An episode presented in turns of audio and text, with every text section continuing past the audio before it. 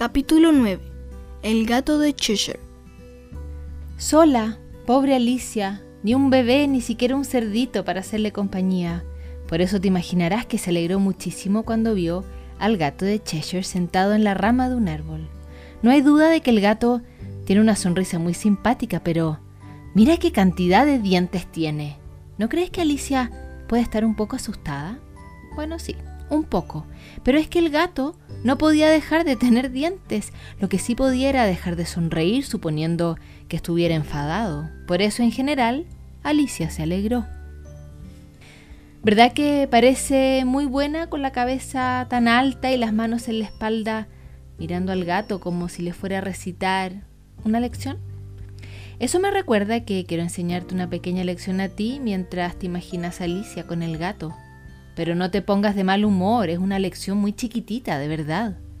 Hay una planta que crece al lado del árbol donde está el gato. Se llama dedalera, porque tiene forma de dedal.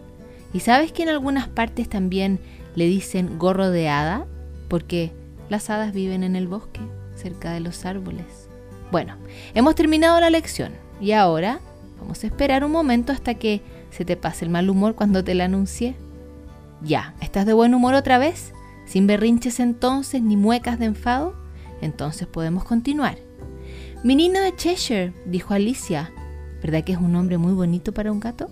¿Podrías decirme qué camino tengo que seguir? Y el gato de Cheshire le dijo qué camino seguir para ir a ver al sombrerero y qué camino seguir para ir a ver a la liebre de marzo. Los dos están locos, le dijo el gato, y con eso se esfumó, igual como se apaga la llama de una vela. Así que Alicia se fue a ver a la liebre de marzo y mientras iba por el camino, otra vez se encontró con el gato. Alicia le dijo que no le gustaba eso de que apareciera y desapareciera tan deprisa. Y esta vez el gato desapareció bastante despacio, empezando por la cola y terminando por la sonrisa. ¿Verdad que es raro ver una sonrisa sin gato? ¿Te gustaría a ti ver una?